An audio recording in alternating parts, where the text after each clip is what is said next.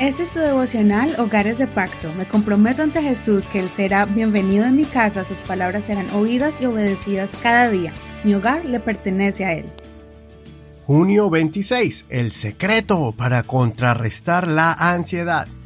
Filipenses capítulo 4, verso 1 al verso 20. Reina Valera actualizada. Así que hermanos míos, amados y queridos, gozo y corona mía estén firmes en el Señor, amados ruego a Evodia y ruego a Sinti que, que se pongan de acuerdo en el Señor.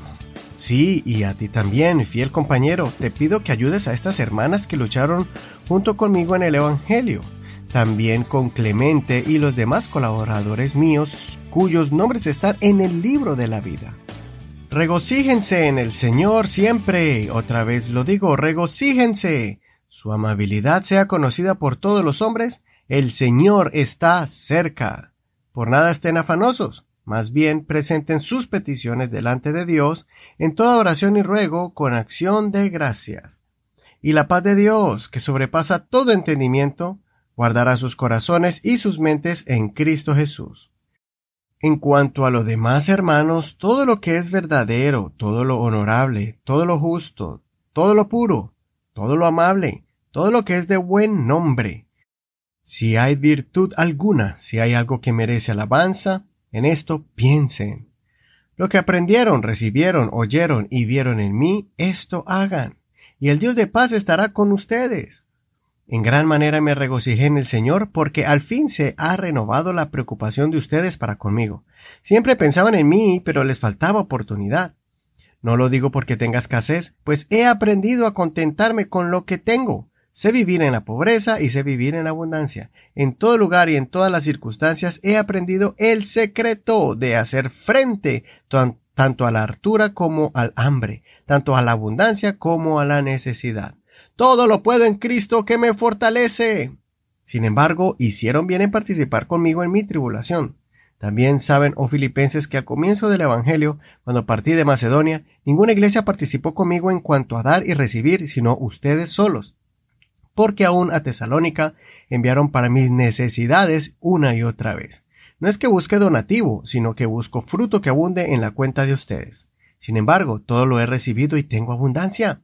Estoy lleno, habiendo recibido de Epafrodito lo que enviaron, como olor fragante, un sacrificio aceptable y agradable a Dios. Mi Dios pues suplirá toda necesidad de ustedes, conforme a sus riquezas en gloria en Cristo Jesús.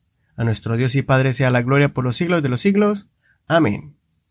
El apóstol Pablo demuestra en esta carta una actitud digna de admirar, pues recordemos que él escribió esta carta estando en la cárcel. Teniendo en cuenta el lugar donde Pablo se encontraba, él estaba animando a la iglesia a que tuvieran mucho gozo y alegría, los cuales se encuentran solo en el Señor. Es un gozo indescriptible que nos ayuda a confrontar las pruebas de la vida de forma más fácil y optimista. El apóstol Pablo aquí nos da el secreto para afrontar la ansiedad.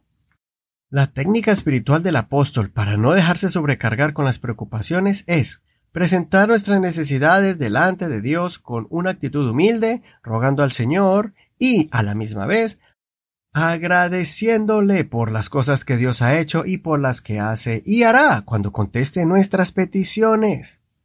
Si adquirimos esta posición de confianza en el Señor, descargando todas nuestras preocupaciones a los pies de Dios y con un corazón agradecido, entonces vamos a experimentar el efecto sobrenatural de la fe. Ese efecto es cuando la paz de Dios va a tomar control de nuestras vidas y va a proteger nuestra mente y corazón. Es decir, nos va a guardar de todo pensamiento de destrucción y muerte y también nos va a guardar de sentimientos dañinos como la impaciencia, la desesperanza, el miedo y la tristeza.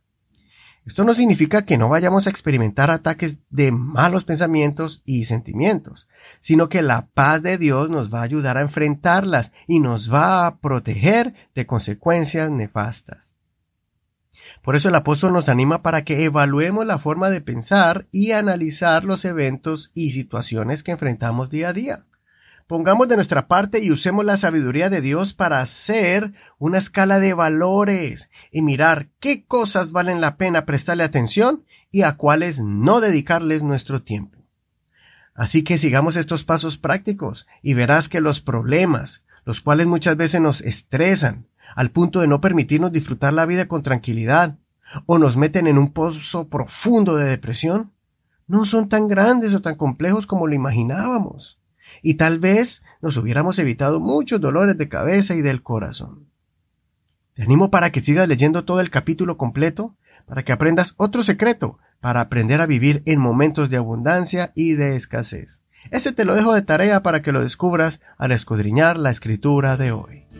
Consideremos, cuando enfrento un problema me lleno de pánico y terror o hago una pausa para evaluar la situación y mirarla con objetividad. ¿Estoy permitiendo que los pensamientos desestabilicen mi vida o los estoy pasando por el filtro de la escala de valores? Soy tu amigo Eduardo Rodríguez. Que el Señor escuche tu oración y te ayude a controlar los pensamientos y sentimientos con su paz inexplicable